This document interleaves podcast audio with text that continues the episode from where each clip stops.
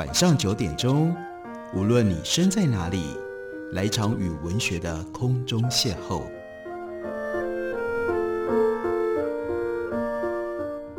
杨照谈书，邀您一同遨游文学世界，认识古今中外的经典之作。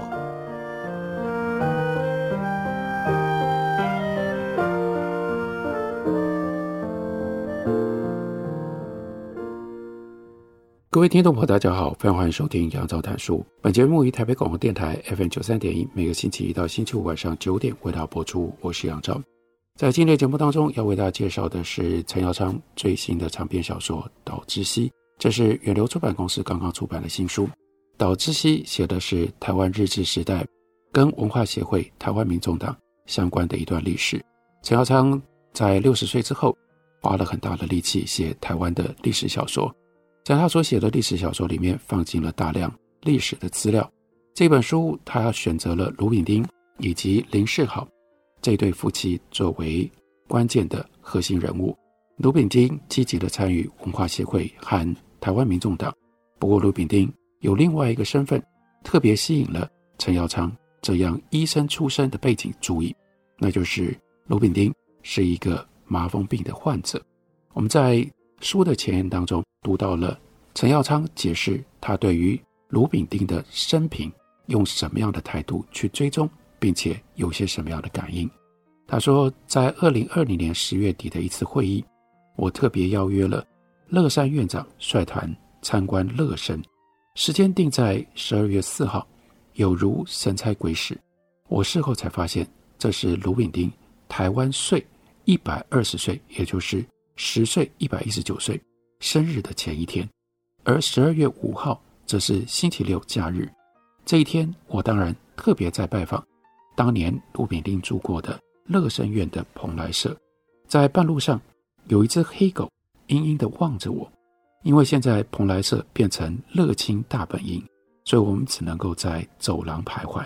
我们看到了盥洗台、厕所，但只能够透过日本时代老式玻璃的门窗。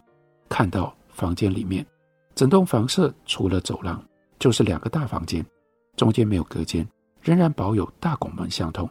依照记载，这两个房间一共住二十九个人。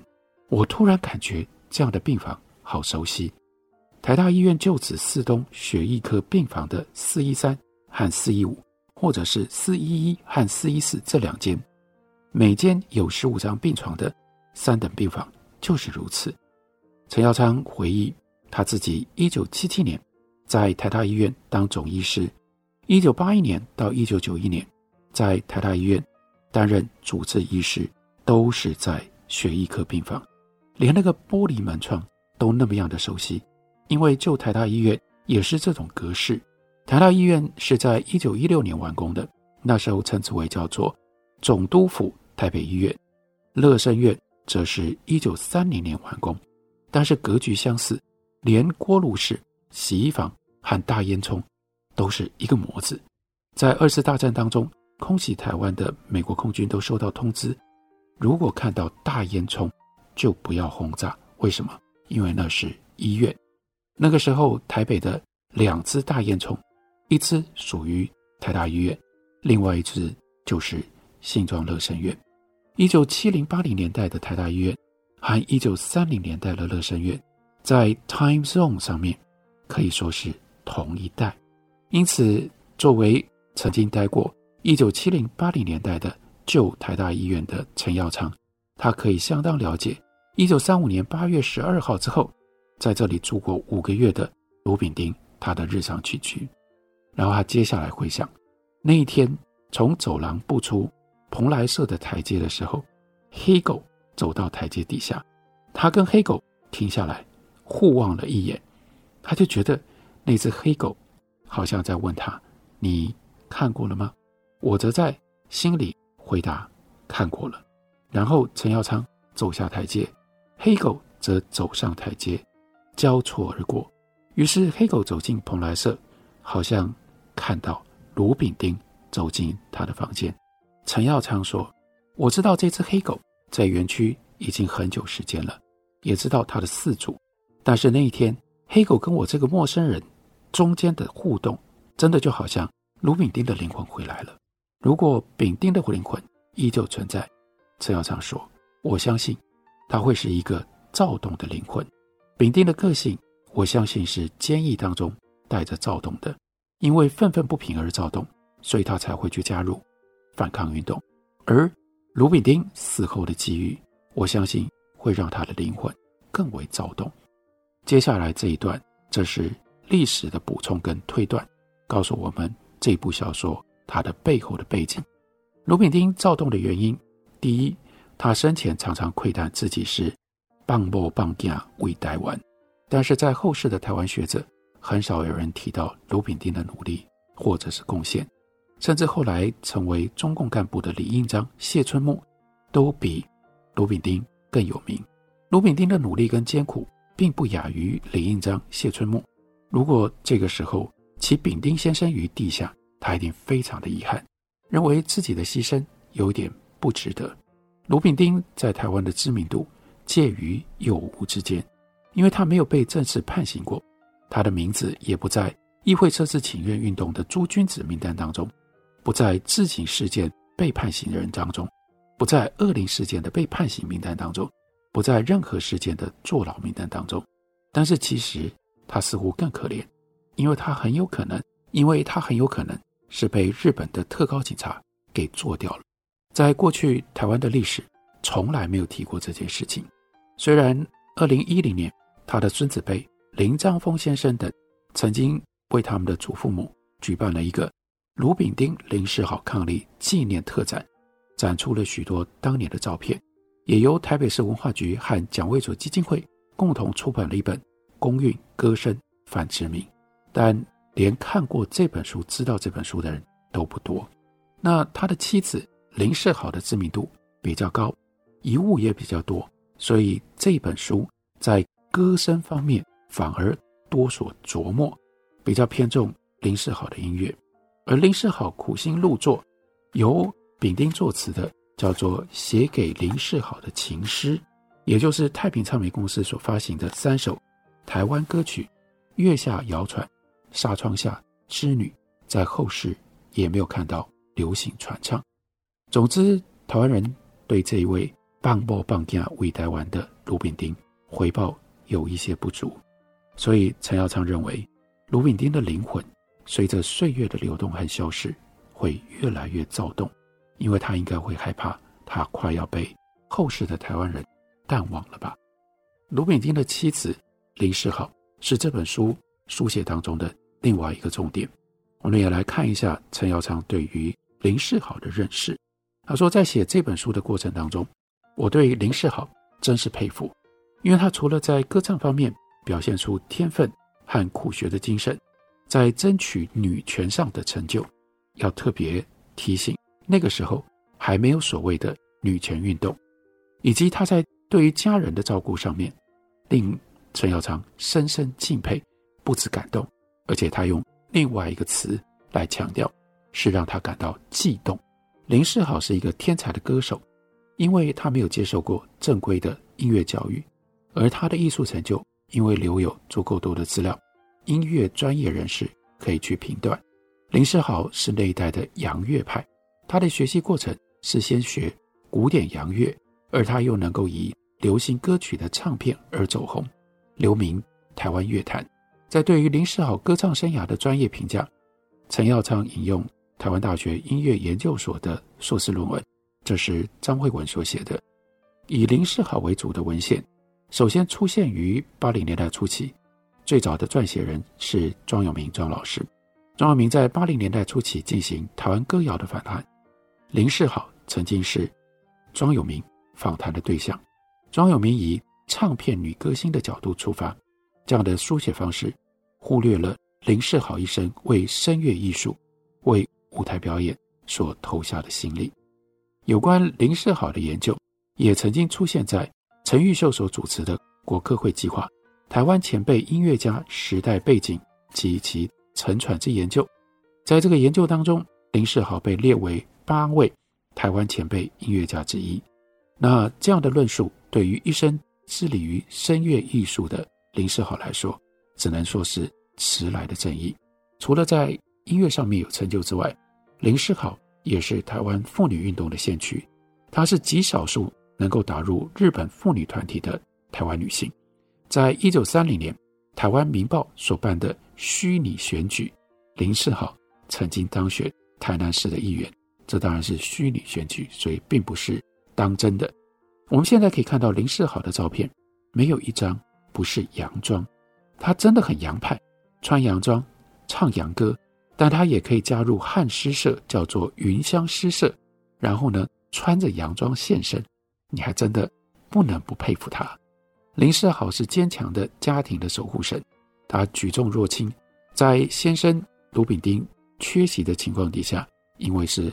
放播放假为台湾，所以常常都不在，就是由林世好撑着家里的一切。他庇护生病的先生，抚养年幼失去父亲的三个小孩。他把只有十岁出头的养女送到日本去上舞蹈学校，然后干脆带着一家五个老小移居到日本。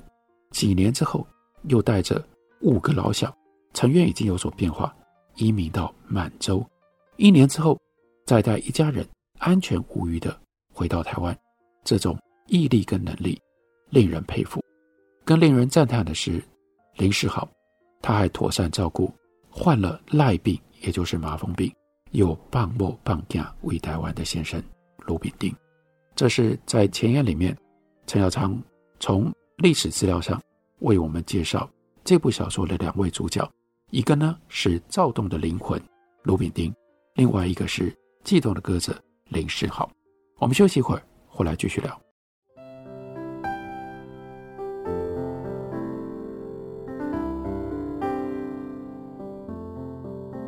听见台北的声音，拥有颗热情的心，有爱与梦想的电台，台北广播。FM 九三点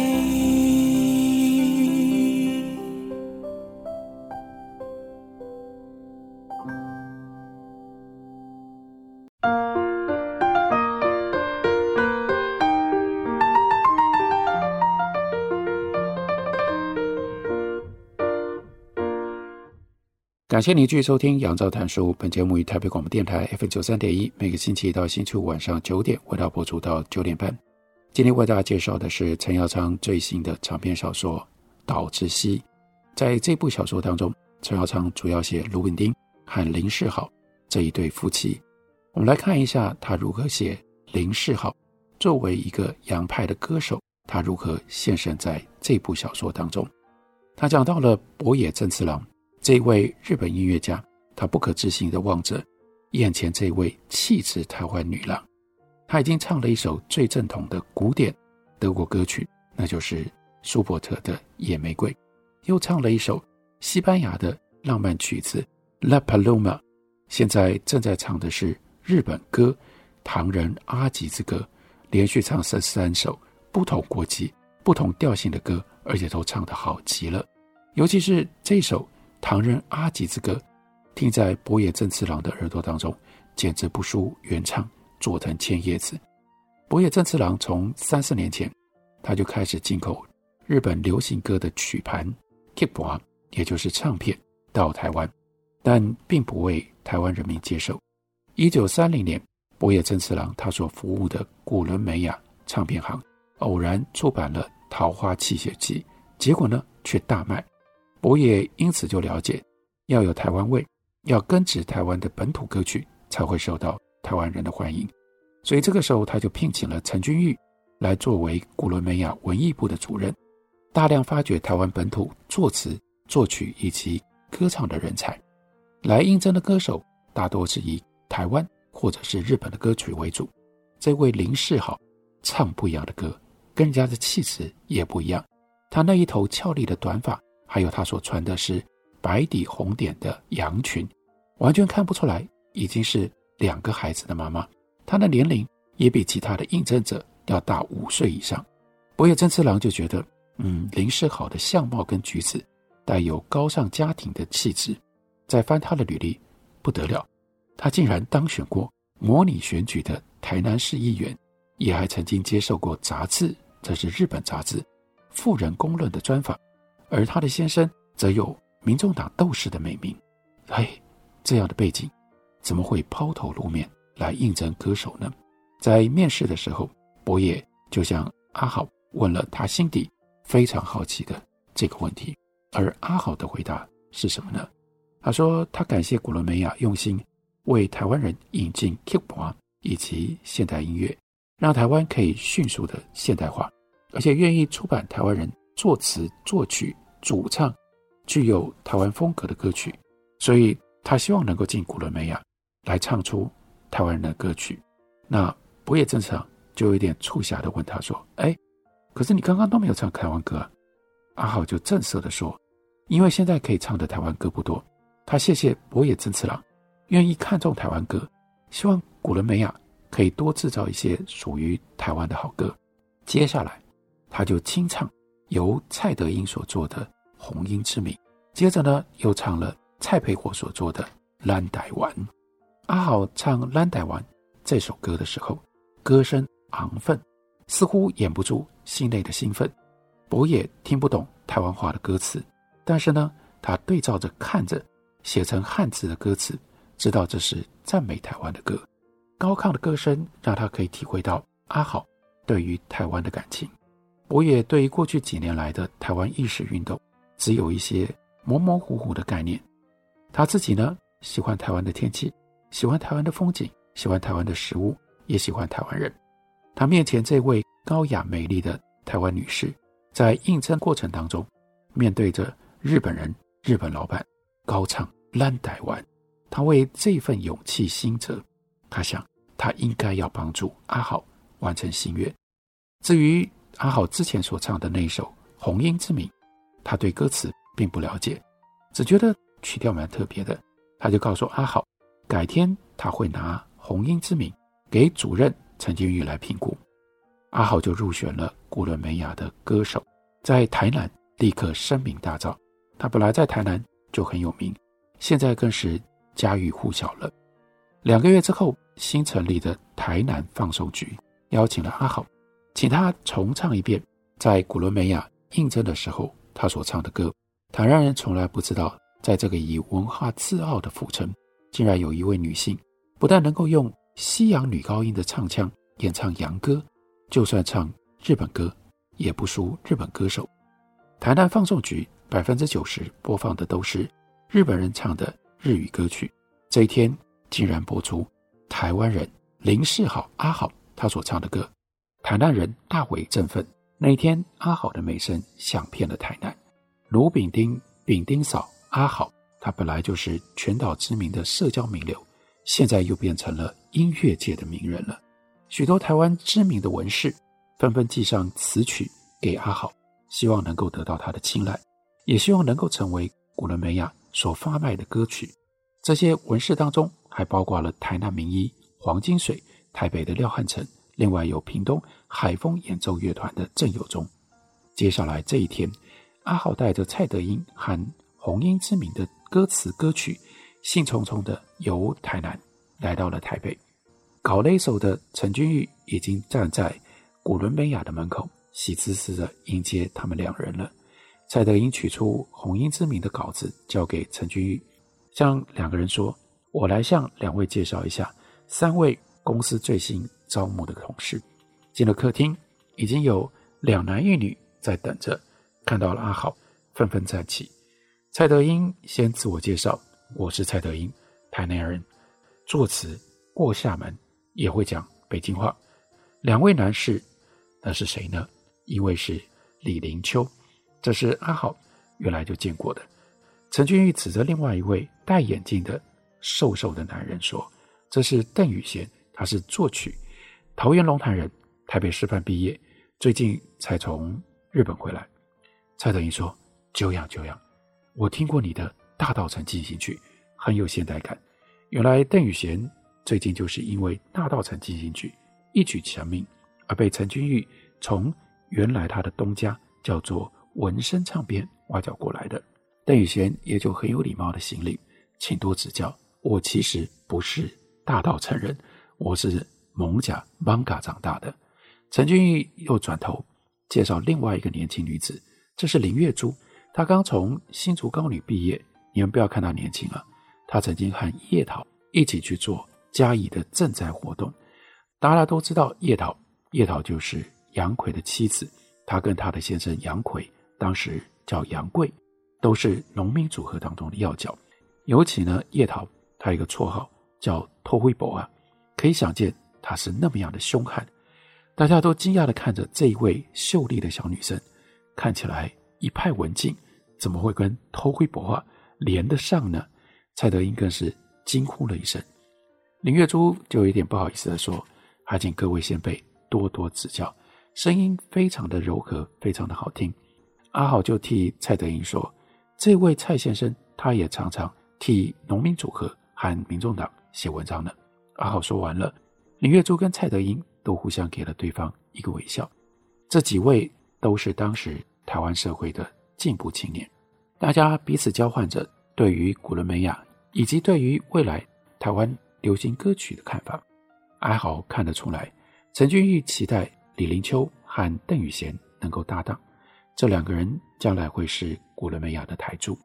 李林秋说：“我出身大稻城。”大家都说雨贤先生的《大稻城进行曲》，再配上郭雪湖先生的《南街莺阵》，这是郭雪湖非常有名的一幅胶彩画。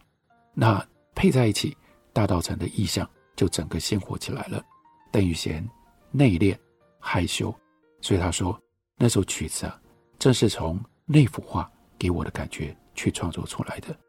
敏感的阿好发现蔡德英后来很少发言，只是。两只眼睛不断地偷瞄林月珠，林月珠好像也发现了，一直低着头。